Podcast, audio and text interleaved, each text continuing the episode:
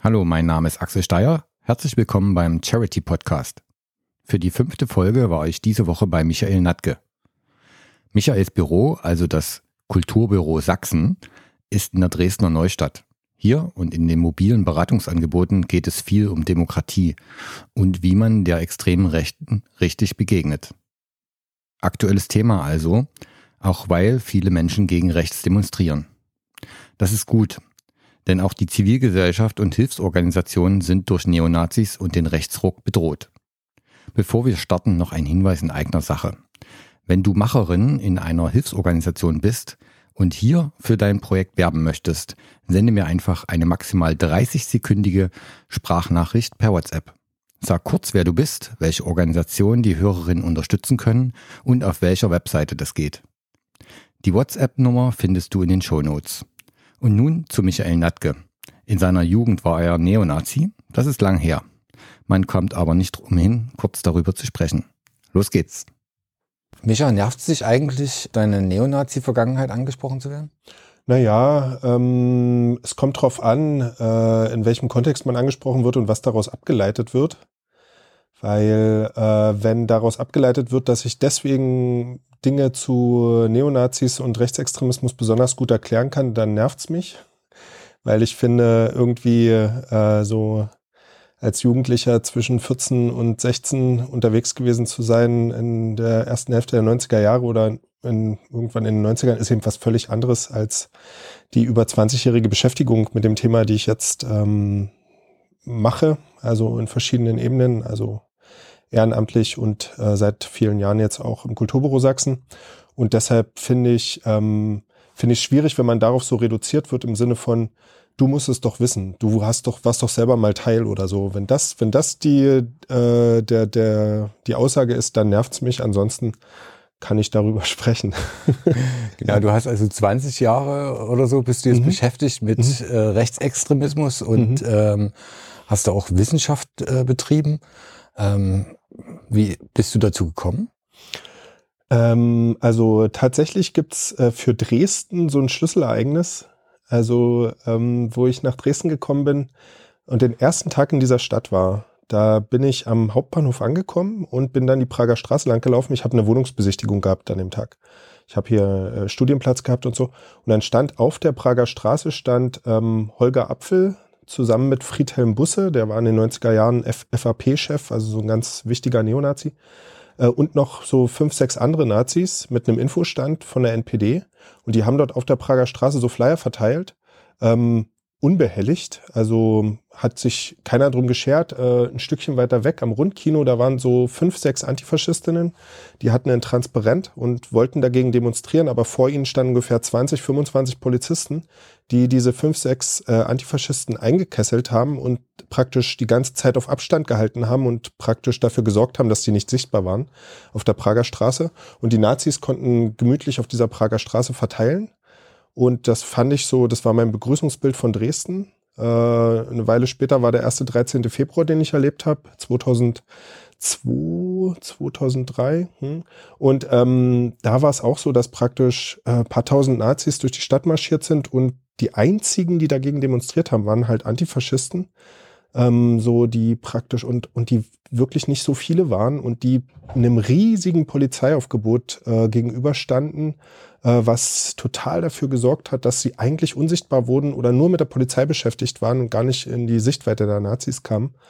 Und das hat so mein, mein Ankommen in Dresden sehr geprägt weil ich fand, das äh, ist ja so nicht in Ordnung, es kann ja so nicht bleiben und äh, da muss irgendwie dran gearbeitet werden. Ähm, und das hat mich schon sehr angefasst, äh, die Situation, muss ich sagen, und mitgenommen. Ähm, und äh, das ist so ein bisschen, das steht so ein bisschen symbolisch für das, was in Dresden und in Sachsen los war oder teilweise noch ist. Ähm, und so bin ich dazu gekommen, mich damit zu beschäftigen, immer intensiver. Mhm. Mhm. Der äh, Bietenkopf hat mal gesagt, äh, die Sachsen oder Sachsen ist immun gegen Rechtsextremismus. Ähm, ist das jetzt eine Folge, ähm, was wir in ja die Subkultur, auch die Kultur, äh, die rechte Kultur, die wir erleben, von dieser Einstellung? Ja, absolut. Also weil ähm, ich glaube, in den 1990er Jahren hatten alle ostdeutschen Bundesländer äh, auf einem gleichen Niveau dieses Problem mit organisierten Nazis. Also das war in Brandenburg und Thüringen nicht anders als in Sachsen, aber ähm, das der, der Umgang des Staates damit, der Behörden und der Polizei und etc. pp. und auch, naja, so der Staat an sich als mh, hm, die Bürgermeister, die Minister und so weiter, der hat sich aber deutlich unterschieden in den einzelnen Bundesländern. Und in Sachsen war das eben dieser Spruch vom Biedenkopf. Wir gucken einfach nicht hin, dann passiert nichts. Also ignorieren, leugnen oder verharmlosen. Das waren so die drei Strategien, die man hatte. Äh, in Brandenburg würde ich mal die Behauptung aufstellen, da hat man spätestens in der zweiten Hälfte der 90er Jahre wirklich massiv damit angefangen, sich mit diesen Neonazis auseinanderzusetzen und äh, auf staatlicher Ebene, neben der Zivilgesellschaft, auch da äh, richtig dagegen vorzugehen auf verschiedenen Ebenen. Ähm, und auch in Thüringen war die Auseinandersetzung ähm, eine andere als in Sachsen. Und deswegen glaube ich, konnten sich in Sachsen die Nazis über einen echt langen Zeitraum völlig unbehelligt weiterentwickeln, ihre Strukturen aufbauen und so weiter. Und es gab dann ab und zu so ein paar Organisationsverbote, SSS-Verbot oder sowas. Aber eine wirkliche gesellschaftliche Auseinandersetzung, die gab es deswegen nicht. Also SSS ist Skinhead Sächsische genau, Schweiz. Genau. Äh, was war das für ein Trupp? Ja, das war in der Sächsischen Schweiz ähm, so eine Gruppe von Neonazis, die vor allem in der zweiten Hälfte der 90er Jahre dafür gesorgt haben, ähm, ja, ihr Ziel war es praktisch, die sächsische Schweiz ausländerfrei zu machen. Viele Menschen mit Migration, Migrationshintergrund gab es da eh nicht. Also, aber die sind gegen alles vorgegangen, was nicht ins Weltbild gepasst haben, sehr gewalttätig. Ähm, und diese Gruppe wurde dann letztlich verboten. Ich meine, äh, das sind dann, das ist so ein Tropfen auf dem heißen Stein. Äh, die Leute übrigens, die bei den Freien, äh, nicht bei den äh, Freien Sachsen, die bei der SSS aktiv waren, die sind heute eben auch noch aktiv. Also die findet man wieder in den heute existierenden Strukturen. Also das heißt, dieses Verbot hätte auch nicht so viel gebracht letztlich. Mhm. War so ein ordnungspolitischer Akt. Was bringt denn was gegen äh, organisierte Neonazis? Naja, also ich finde äh, zum einen ähm, eine, äh, eine Anerkennung, äh, dass es Nazis sind und die damit einhergehende absolute Ausgrenzung äh, aus allem, was äh, gesellschaftlich eben an, ähm, ja, an Beteiligungsmöglichkeiten da ist. Weil mit Neonazis diskutiert man nicht. Also die sind nicht dazu da, dass man sich mit denen hinstellt und mal die Meinungen austauscht, sondern ähm, da macht man eben eine klare Grenze. Äh, das ist außerhalb dessen, was unser Wertefundament ist. Über was wollen wir denn da reden mit denen? Also äh, das ist erstmal so ein wichtiger Punkt. Ähm, und das meine ich jetzt nicht nur auf der individuellen Ebene, sondern auf der gesamtgesellschaftlichen. Also äh, da dürfen keine Politiker mit denen reden, ähm, keine Zivilgesellschaft und äh, es darf nicht irgendwie angefangen werden. Keine Ahnung, in Staupitz in Sachsen gab es lange einen Konzertstandort, dass die Behörden irgendwelche Absprachen treffen. Okay, ihr macht bloß zehn Konzerte im Jahr, dafür lassen wir euch unbehelligt oder sowas. Das darf es einfach nicht geben. Also ähm, mit Nazis darf es halt keine Verhandlungen geben. Und wenn dieses äh, absolute Ausgrenzungsmoment da ist und die neben der Gesellschaft stehen, äh, glaube ich auch, äh, dass, dass man dann praktisch ähm, schon mal einen ersten Schritt gemacht hat. So. Und dann praktisch geht es auf lange Frist natürlich darum, äh, diejenigen zu stärken in der Gesellschaft, die explizit keine Nazis sind. Also Beispiel, in den 1990er Jahren äh, gab es diese akzeptierende Jugendsozialarbeit und man ist irgendwo hingegangen, wo Nazis sind, ähm, mit Jugendsozialarbeit und hat versucht, irgendwie die zu integrieren in so eine äh, demokratische Gesellschaft. Das ist voll nach hinten losgegangen. Das genau Gegenteil ist passiert. Äh, die haben praktisch die nicht rechten Jugendlichen indoktriniert. Äh, vielleicht brauchen wir genau das Gegenteil. Äh, Jugendsozialarbeit für explizit nicht rechte Jugendliche. Dass man explizit auf die, die in ihrem Selbstverständnis sagen, wir sind nicht rechts, aus welchen Gründen auch immer, ähm, wenn man zu denen geht und sagt, okay, mit denen machen wir Jugendarbeit, die empowern wir, die machen wir stark und die Ideen, die die haben, das sind die Ideen, die wir fördern wollen. So, wenn man davon ausgeht, glaube ich, kriegt man dann so auf lange Sicht ähm, praktisch eine Kultur hin, in der Menschen ähm, ja politisch handlungsfähig sind, die halt äh, rechte Einstellungen nicht teilen. Und ähm, wenn das politisch handlungsfähige Menschen in unserer Gesellschaft sind, ich glaube, dann ja, ist halt ein langer Weg, so über Jahrzehnte, dann haben wir am Ende weniger Nazis. Jetzt ist aber eigentlich ein bisschen das Gegenteil eingetreten, oder? Mhm, mh. Also wir haben so eine, ja, die strammen Nazis, klar, die sind jetzt auch nicht ja. weniger geworden, habe ich den Eindruck. Ähm, und wir haben so eine diffuse Anhängerschaft, äh, so Rentner, äh, normale, in Anführungszeichen, normal, in Anführungszeichen, äh, so Bürger, äh, die da hinterherrennen. Ähm, mhm. Wie geht man mit dem Phänomen am besten um oder ähm, mhm. gibt es da Ansätze? Ja, da würde ich vielleicht zwei Punkte dazu vorher noch vorschieben, bevor wir da zu den Ansätzen reden, weil ähm, ich glaube, das, was jetzt sichtbar geworden ist, seit Pegida ja im Grunde genommen, diese ganzen Rentner, ähm, die da auf der Straße sind oder diese Mittelalten, äh, das sind Leute, die haben wir ja vorher schon wissenschaftlich gesehen. Also es gibt ja seit über 20 Jahren so Einstellungsstudien, ähm, jetzt auch ganz neu den Sachsen-Monitor, äh, was für Einstellungen gibt es in der Bevölkerung. Und da waren immer schon ungefähr 20, 25, 30 Prozent mit, ich nenne es mal, problematischen Einstellungen verkürzt. Also Demokratieablehnung, Rassismus, Antisemitismus, alles vertreten, so in diesen 25 bis 30 Prozent. Und die waren aber unsichtbar. Die waren, bevor Pegida auf der Straße war, hat man die nicht gesehen. Die hat man nur gesehen in diesen Einstellungsuntersuchungen und hat sich gewundert, auch hier auf 30 Prozent schlagen hier völlig aus. Aber die waren nicht sichtbar. Und das hat Pegida geschafft, seit 2014 diese Leute sichtbar zu machen. Ich glaube aber auch nicht, die sind, dass die vom Himmel gefallen sind, äh, sondern ähm, äh, wenn wir uns jetzt anschauen, ganz am Anfang der 90er diese rassistischen Ausschreitungen in Hoyerswerda oder in Rostock. Da, äh, wie alt waren denn die Leute damals, die heute äh, als Rentner bei Pegida auf der Straße sind und so weiter? Es ist genau diese Generation. Das sind genau die, die damals zwischen 18 und 25 waren und die damals schon, da bin ich mir ganz sicher, mindestens geklatscht haben, als die Molotow-Cocktails geflogen sind auf die äh, geflüchteten Unterkünfte. Ähm, vielleicht waren sie sogar dabei, das weiß ich nicht. Aber sie, es waren mindestens die, die applaudiert haben und das äh, begrüßt haben. So. Das heißt, die sind schon immer da. Jetzt das, äh, das Neue ist, dass, dass wir sie sehen. Jetzt, nachdem sie 20 Jahre unsichtbar oder 30 Jahre unsichtbar waren. Ähm, ja, das ist, reichte dann in die Sozialisation äh, der DDR zurück. Ähm, Gibt es denn also gibt es Anhaltspunkte, wo du siehst, okay, das und das sind äh, Merkmale, die äh, der Gesellschaft, die sozusagen dafür gesorgt haben, ähm, dass das eben für so einen großen Anteil, muss man ja sagen, das ist mhm. ja also 20 bis 30 Prozent äh, aller äh, Menschen im Osten, mhm. äh, die quasi so eine Prädisposition haben und dann ähm, zum Klatschen äh, ans brennende Asylbewerberheim kommen. Ja. Ja, ja, natürlich hat es äh, in der DDR schon, also das ist ein riesiges Puzzle, wenn wir jetzt auf die Ursachen schauen, glaube ich. Ähm, aber da gehört natürlich dazu, dass äh, dass die diese diese sogenannte Völkerfreundschaft in der DDR, das war ähm, ja äh, irgendwie äh, aufgesetzt, ja, also es war praktisch äh, befohlen.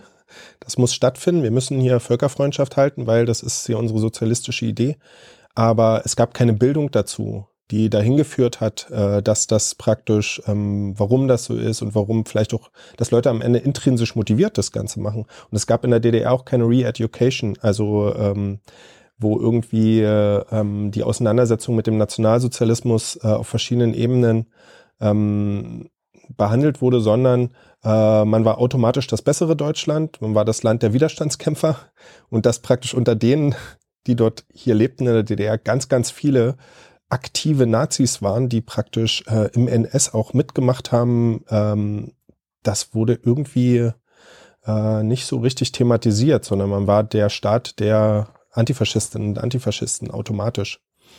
Ähm, und äh, wenn man sich anschaut, wie mit diesen Gastarbeitern umgegangen wurde in der DDR, dann ist das ja auch so ein bisschen, naja, es hat koloniale Züge, würde ich sagen. Also äh, da wurden die äh, Menschen aus Vietnam oder aus Nicaragua in, äh, geholt praktisch und denen wurde irgendwas beigebracht an Maschinen hier in der DDR und damit hat man eine gute Tat vollbracht. Eigentlich haben sie dazu gedient, dass die Werke überhaupt äh, funktioniert haben. Ohne diese Gastarbeiter ähm, hätte die DDR-Wirtschaft ein Problem gehabt. Also man hat nicht denen geholfen, sondern man hat sich selbst geholfen. Und dafür durften die dann in irgendwelchen Blöcken wohnen, abgetrennt von der anderen Bevölkerung. Also gar nicht so in dem Sinne äh, gemeinsam, sondern da waren die Gastarbeiter, hier sind wir und dieses wir und ihr, das hat sich dann ja auch in den Betrieben fortgesetzt. Also wenn man Erzählungen hört, dann gab es Betriebe, da mussten die Gastarbeiter an extra Tischen sitzen. Also das ist ja wie Apartheid, durften gar nicht mit den, ähm, mit den äh, deutschen DDR-Bürgern da äh, gemeinsam essen in der Mittagspause und sowas, wo ich mich wirklich frage, ähm, naja, also da wurden natürlich viele Grundlagen dafür gelegt, dass man mit Menschen, die nicht äh, zur eigenen Sippe gehören, äh, ja ziemlich äh, abwertend umgehen kann, glaube ich. Und ähm, das ist natürlich ein Grund. Und natürlich ganz, ganz viel ähm, DDR-Mentalität steckt immer drin, wenn, wenn die Menschen denken, der Staat soll alles regeln. Also irgendwie ist das Verständnis bei vielen im Osten, ähm, der Staat macht das alles und der ist dafür verantwortlich, dass hier alles funktioniert und dass die Demokratie funktioniert und dieses und jenes und äh, dass jeder Mensch selbst dafür Verantwortung trägt äh, und selbst dafür sorgen muss, dass Dinge funktionieren in einem, in einem Demokrat, in einer Demokratie, in einem freien Land.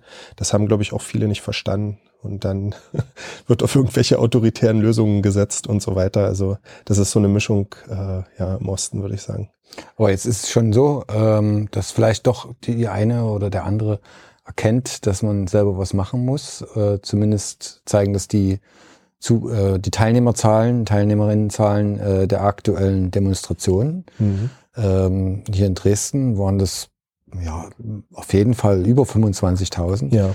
Ähm, manche sprechen von 40.000, kann auch sein. Mhm. Hat auf jeden Fall, mhm. sowas habe ich noch nicht gesehen. Ja. Also ja. Ähm, es hat bisher alles in Schatten gestellt. Ähm, mhm. Ich muss ganz ehrlich sagen, ich war auch total begeistert, wo ich in Dresden ähm, losgegangen bin zu Hause zu dieser Demonstration. War es so, dass praktisch in der Straße, wo ich wohne, aus allen Hausaufgängen kamen Leute raus, und alle sind in die gleiche Richtung gelaufen und ähm, im Grunde genommen dann so praktisch äh, dieser Weg dorthin zu diesem Kundgebungsplatz war schon wie so eine Demonstration aus allen Ecken und wirklich aus jeder Seitenstraße kamen weitere Leute dazu und es wurde immer enger und enger, äh, umso näher man zu diesem Kundgebungsplatz gekommen ist. Das war schon ein echt großartiges Gefühl. Also, und ich finde auch, sowas hat's mal gebraucht einfach. Also es hat's absolut gebraucht. Ähm, dass irgendwie so eine Zusammenkunft stattgefunden hat oder diese ja immer noch zurzeit an verschiedenen Orten stattfinden, wo man sich vergewissern kann, boah, krass, hier sind echt viele Leute, die zumindest in dem Punkt ähm, einen Konsens haben, dass sie die AfD und ihre Positionen ähm, ablehnen. Ich glaube, an vielen anderen Punkten sind die Leute auf dem Platz sehr, sehr unterschiedliche, haben die unterschiedlichste Standpunkte. Und wahrscheinlich würde man sich an vielen Punkten auch mit untereinander streiten müssen. Aber aber es gibt zumindest so einen Konsens, das, was die AfD macht und das, was deren Positionen sind, das kotzt uns an und das wollen wir nicht. So. Und diese Vergewisserung, dass es da halt viele Leute gibt, ähm, das war total notwendig und gut. Ähm, und das hat mir, in, hat mich in Dresden auch sehr, hat mich sehr begeistert. Ich habe auch noch nie so eine große Demonstration in Dresden von Dresdnerinnen gesehen. Weil man darf ja nicht vergessen, ähm, also es gab ja schon mal diese Unteilbar-Demo, da waren auch 40.000, aber das war eine Demonstration, da sind die Leute aus der ganzen Bundesrepublik angereist. Oder äh, es gab irgendwelche äh, anderen Demos, die praktisch äh, groß waren, aber wo es immer eine überregionale Mobilisierung war. Das war eine Demonstration von Dresdnerinnen und Dresdnern, wo so viele waren. Ähm, ich glaube, das vielleicht sogar eine, eine der größten seit äh, 89. Und ähm, das ist dann schon wirklich cool. Ähm, und zeigt, dass äh, zumindest Potenzial da ist. aber ich, ähm, aber es ist natürlich, die Demonstrationen allein sind natürlich nicht nachhaltig. Also ja, Demonstrationen verändern äh, vor allen Dingen das, äh, ja, das Gefühl äh, der mhm. Teilnehmenden, mhm. äh, haben ja. oft nicht so eine äh, politische Relevanz, äh, was Entscheidungen betrifft, weil äh, es ja zwar ein demokratisches, demokratisch legitimes Mittel, äh, mhm. Protest auszudrücken, aber mhm. äh, die Politikerinnen und Politiker sind gewählt, müssen sich nie dran halten. Ja. Ähm, jetzt ist die Frage, was folgt daraus? Was, ähm, äh, mhm. äh, was für Möglichkeiten haben Menschen, sich äh, zu engagieren, wenn sie sagen, mir reicht das nicht. Mir, ich finde das Gefühl toll, was mhm. äh, einmal gemacht zu haben. Mhm. Ähm, ich will jetzt irgendwie Anschluss finden wo äh, gehen Menschen hin, die das, äh, die mhm. da weitermachen wollen an der Stelle. Ihr seid, wenn ich das richtig verstanden habe, ähm, sozusagen eigentlich so ein so ein Ort oder so ja auch mobil, mhm. äh, wo es genau darum geht, irgendwie Verknüpfungen herzustellen. Ja, ja genau. Also äh, wir sind äh, vor allem außerhalb der Großstädte unterwegs, um Leute genau dabei zu begleiten und zu empowern, die jetzt sagen, wir wollen hier nicht stehen bleiben Und mit der Demo allein, das reicht uns nicht. Wir wollen noch mehr tun. Und ähm, ich finde, bei der Beantwortung der Frage geht es vor allem darum, was kann ich denn leisten? Also das praktisch, dass sich mal jeder auf sich selbst schaut und überlegt, was kann ich denn gut?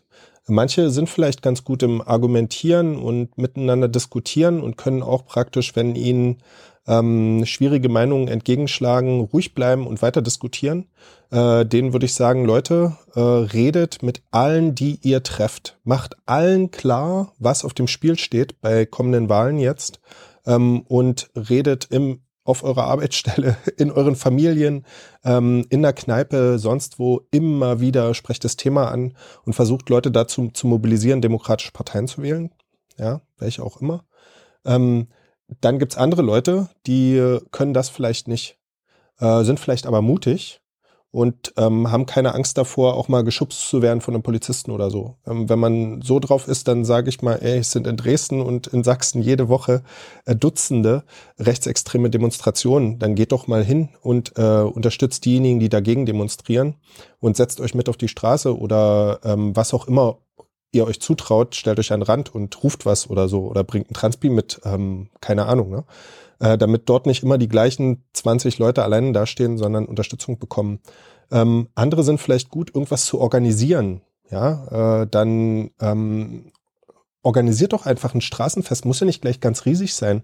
Es reicht ja aus. Wir wissen ja, wann die Wahltermine sind, im Juni und im September. Äh, vielleicht in meiner eigenen, auf meiner eigenen Straße, wo ich wohne kann ich doch mal was organisieren, wo ich sage, an dem, dem Tag melde ich hier an, ähm, ist hier eine Kundgebung und dann äh, frage ich im Freundeskreis, wer hat vielleicht irgendwie jemanden, der an der Hand der Musik macht, ähm, was können wir vielleicht für einen Infostand noch aufbauen, kann man gerne auch auf uns als Kulturbüro zukommen.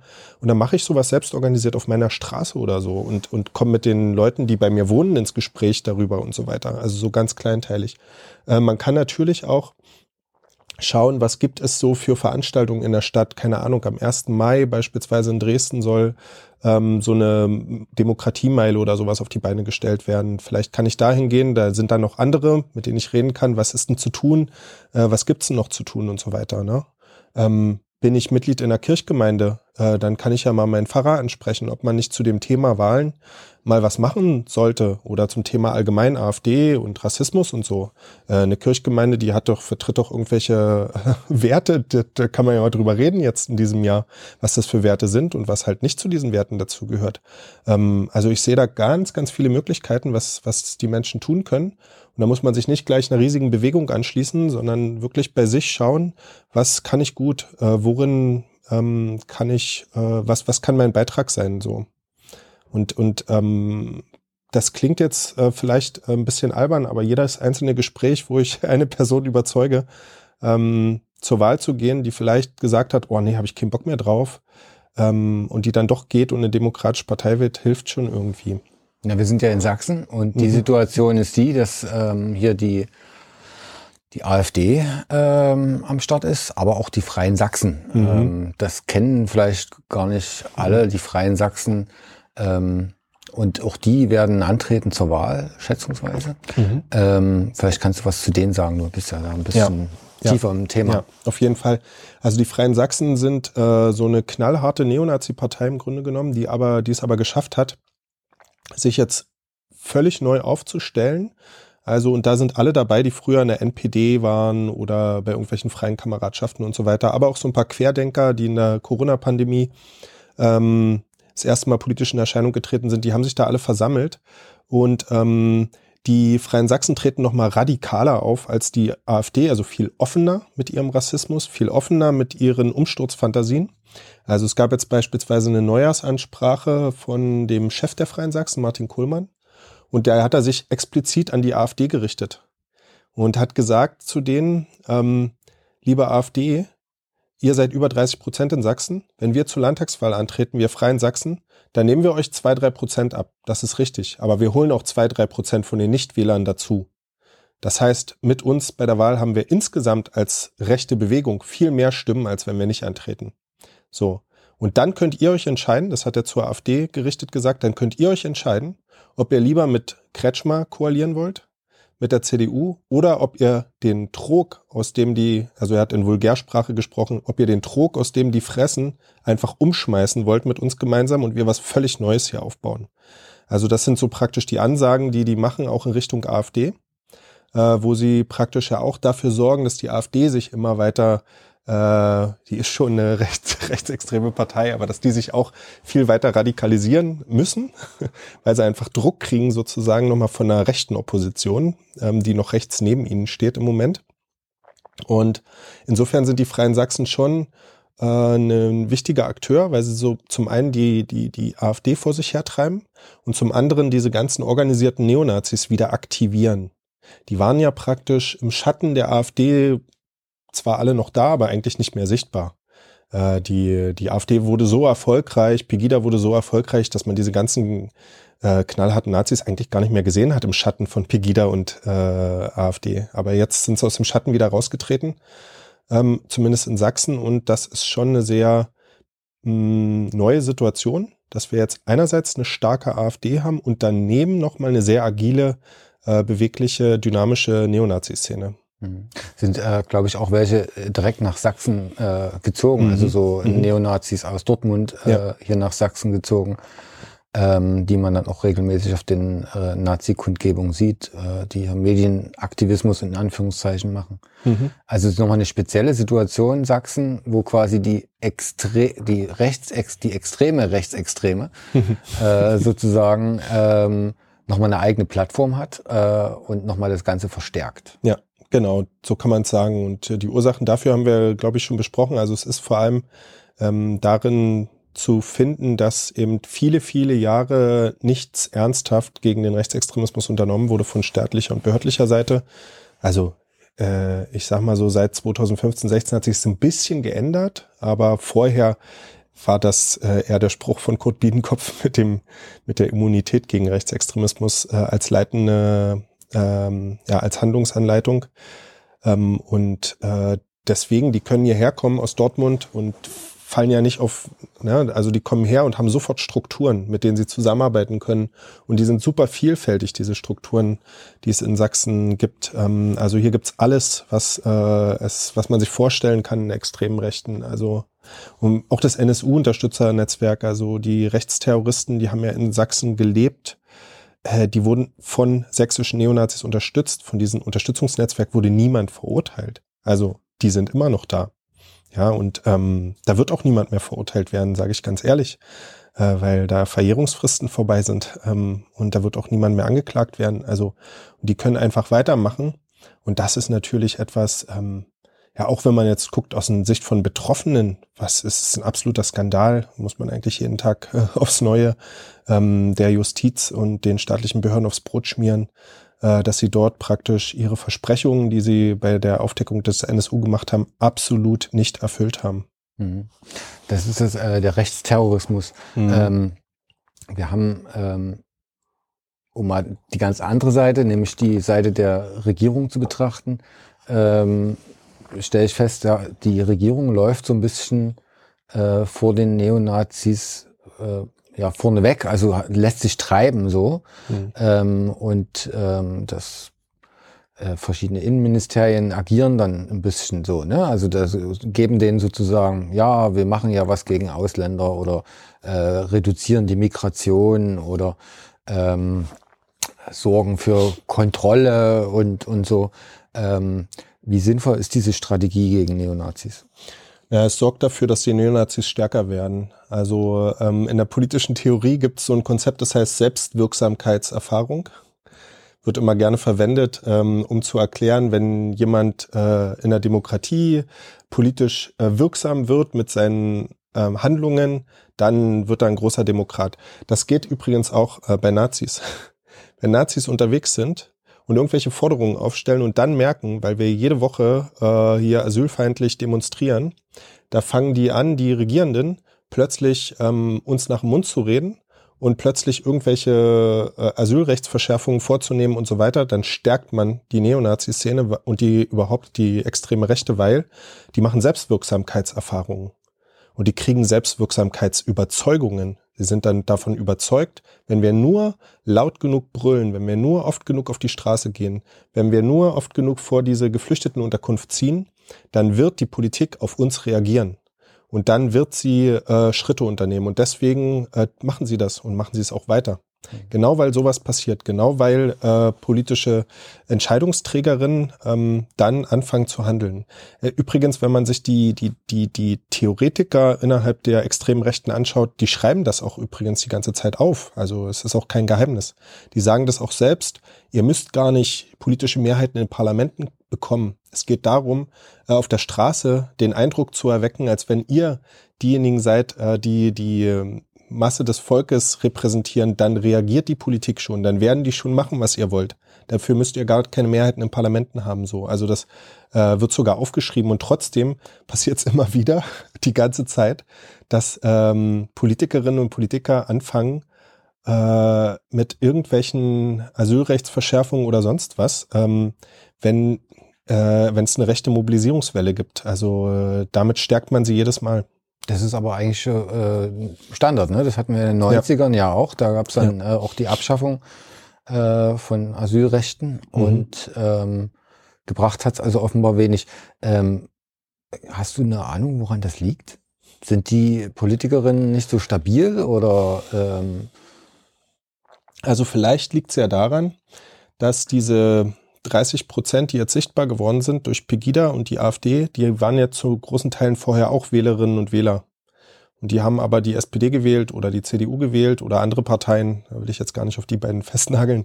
Ähm, und äh, vielleicht denkt man, äh, wenn wir nur, ähm, also wir können die zurückgewinnen oder sowas. Vielleicht denkt man wirklich, äh, man kann mit dieser Politik ähm, die wieder zurückholen in demokratische Parteien als Wähler. Aber falls das so ist, falls das wirklich die Denke dahinter ist, dann ist das natürlich ähm, Quatsch, weil sie haben doch jetzt ihre Wahloption. Die hatten sie damals nicht. Jetzt haben sie eine Partei, der, der sie ihre Stimme geben können.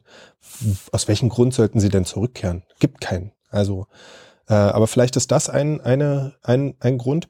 Und natürlich ist es auch so, dass man ähm, bei Politikerinnen sehr oft beobachten kann, dieses, äh, dass sie selbst teilweise äh, rassistische Positionen vertreten. Ja, also unabhängig von der Partei wird sehr, sehr oft unterschieden in nützliche Ausländer und in weniger nützliche äh, Ausländer oder Geflüchtete.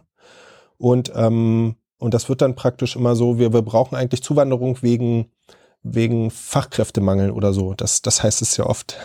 Und das sind natürlich äh, Dinge, wo, also wenn Menschen flüchten, äh, dann, dann machen sie es ja nicht irgendwie aus Spaß, äh, sondern weil sie ein ernsthaftes Problem haben dort, wo sie herkommen, ähm, wo auch immer das gelagert ist, also ein sehr ernsthaftes, sonst verlasse ich mein, mein, mein Land nicht und mache nicht so, also tu nicht so eine Strapazen auf mich nehmen.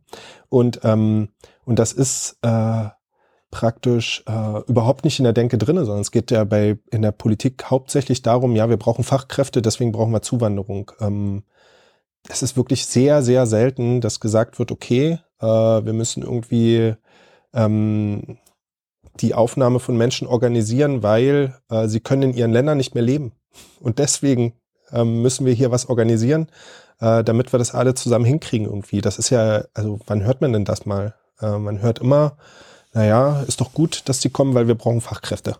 So, es ist absurd. Und das ist äh, aus meiner Perspektive ähm, auch eine rassistische Struktur, so zu denken. Also diese Nützlichkeit vorne ja. ranzustellen, ja. die Verwertbarkeit. Ähm, genau.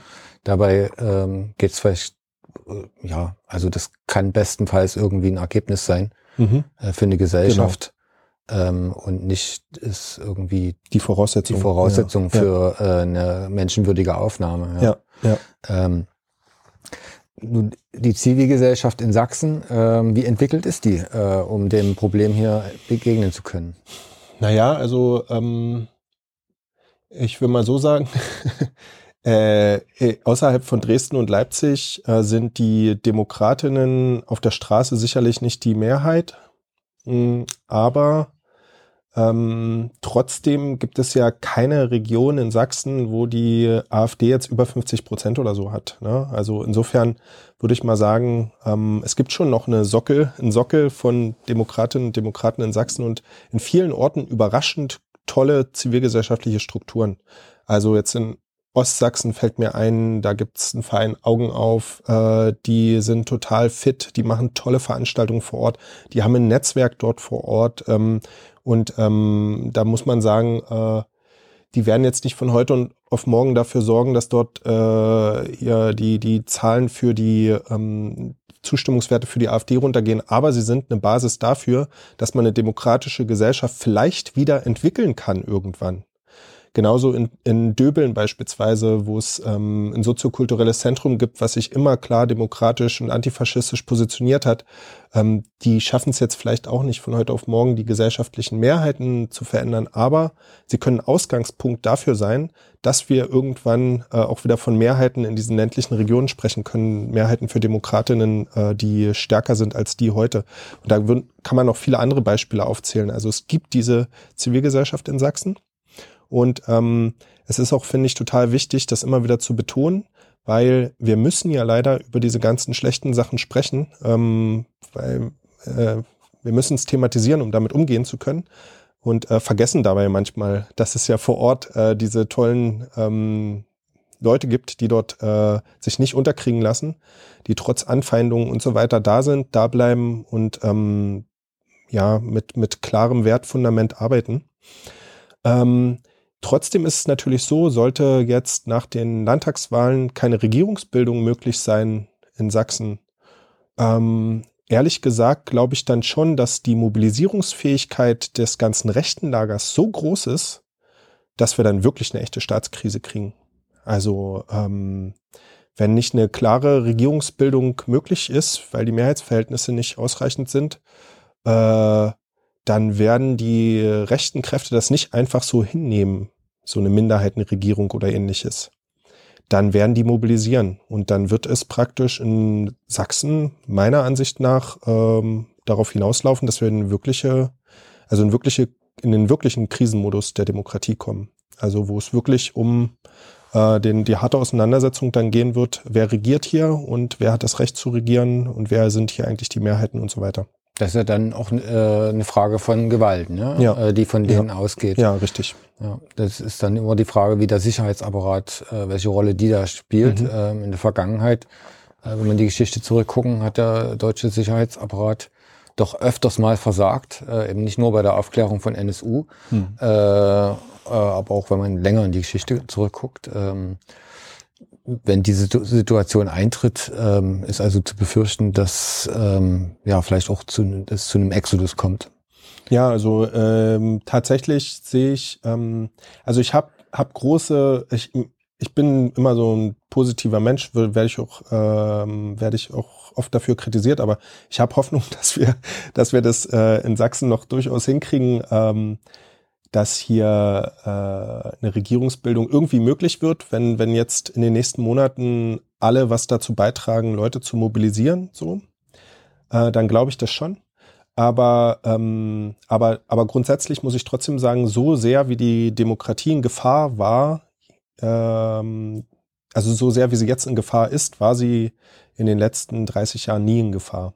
Also das ist wirklich im Gegensatz zu allem, was wir vorher hatten im Bereich extreme Rechte, Rechtsextremismus, wie auch immer man es nennen möchte, ähm, hatten diese Kräfte nie eine Machtoption. Die waren da und die waren schon immer richtig gefährlich für äh, Menschen, die von Rassismus betroffen sind, für Leute, die ähm, als Linke oder so erkennbar sind, etc. pp. Dafür waren die schon immer richtig gefährlich, aber die hatten keine Machtoption. Sie hatten nicht die Option, an die Hebel der Macht zu kommen in einem Staat. Und das äh, hat sich eben jetzt grundlegend geändert. Also die Prognosen, die letzten, die ich gesehen habe, da ist die AfD bei 34 Prozent, ähm, die sonstigen bei 9 Prozent, die sind nicht aufgeschlüsselt. Also nehmen wir mal an, unter diesen sonstigen sind noch 6 Prozent Freie Sachsen. Dann ähm, dann, dann ist das zusammen, sind das über 40 Prozent. Äh, die äh, anderen Parteien, die werden, da, da, da reden wir von Linke, CDU, Grüne, SPD, die können ja nicht, also unmöglich zusammen eine Koalition machen. Also es ist ja gar nicht möglich. Ähm, und ob die CDU mit ihren beiden Koalitionspartnern zusammen auf über 40 Prozent kommt, da ist noch ein großes Fragezeichen dran. Also insofern wird das echt spannend. Und, und diese Machtoptionen hatten extrem rechte Kräfte noch nie in der Geschichte, in der jüngeren Geschichte der, also ja. So in den letzten 30 Jahren. Ich will jetzt auch nie ähm, mhm. alles schwarz malen, aber es ist mhm. doch schon so, dass man in den äh, etablierten oder normalen Parteien, die eben nicht, recht, nicht als recht, rechtsextrem mhm. und so weiter gelten, mhm. also CDU zum Beispiel, doch auch äh, ganzes gehöriges Potenzial hat, äh, was dann auch nochmal kippen könnte. Mhm. Ähm, weil ich habe ein bisschen die Befürchtung, wenn ich mir so Sachsen angucke, ähm, dass da durchaus dann äh, Koalitionen äh, zwischen AfD und äh, CDU ähm, drin sein könnte. Hm. Also ich würde ähm, meiner Einschätzung nach ist die CDU mh, hm, in Sachsen relativ divers, was das betrifft, das Thema Koalition mit der AfD.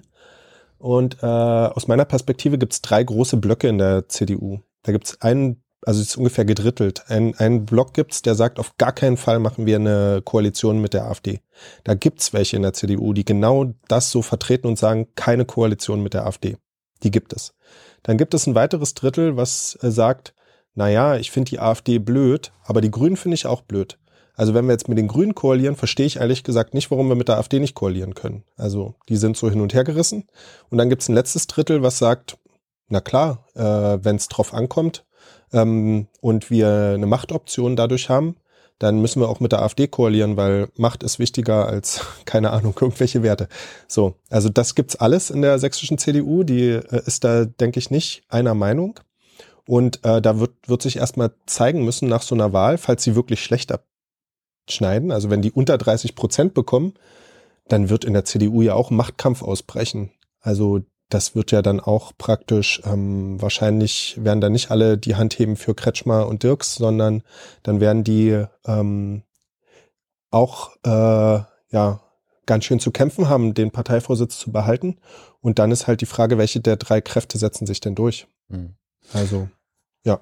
Bei der SPD diskutiert, wird diskutiert, ob die überhaupt reinkommt. Ähm, mhm. Du bist selber mal für den Stadtrat angetreten, mhm. für die SPD. Ja. Hat nicht geklappt. Also ähm, ja das heißt, es bleibt dann eigentlich nicht mehr so viel übrig. Wir haben die Linke, ne, mhm. die ist in Sachsen jetzt nicht so schwach. Mhm. Ähm, und die Grünen, die sind auch nicht so schwach. Ja. Äh, die Grünen sind auch mitten in der Regierung aktuell. Ja, ähm, ja da steht uns einiges bevor. Ähm, Gibt es noch was, was du unbedingt loswerden musst? Naja, also ich würde praktisch, was ich loswerden will, ist nur, ähm, wir haben ja noch ein paar Wochen und Monate, bis die Wahlen sind und ähm, äh, cool ist es, wenn vor allem die Leute aus den Großstädten in den kleinen Städten, wenn sie irgendjemanden fragen, mal nachfragen. Äh, wirklich einfach nur fragen, nicht ein Angebot machen, damit, ne, man soll die Leute noch nicht überrumpeln mit irgendwas hier, wir haben eine tolle Idee für euch. Nee, die wissen schon selber, was richtig ist, aber einfach mal fragen, gibt es irgendwas, wo man unterstützen kann? Gibt es irgendwas, wo ich mal vorbeikommen kann? Und ähm, das fände ich total gut. Also, dass wir so eine Solidarität hinbekommen, dass äh, aus der Stärke heraus, auch in Dresden gibt es krasse Probleme und in Leipzig gibt es krasse Probleme. Trotzdem, die Leute außerhalb von Dresden und Leipzig haben krassere Probleme als wir. Und deswegen ähm, ist, finde ich, äh, müssen wir da eine Solidarität hinkriegen, hinfahren, äh, gemeinsam was machen, wenn der Wunsch da ist, gemein was, gemeinsam was zu machen, natürlich nur. Äh, das das wäre wär absolut äh, eine Botschaft, die ich, ähm, die ich, die ich an alle senden möchte, äh, dass da jeder einfach mal guckt, weil ähm, da, da glaube ich, können wir uns gegenseitig Mut machen und vor allem auch den Leuten in den ländlichen Regionen zeigen, dass sie nicht alleine sind. Mhm.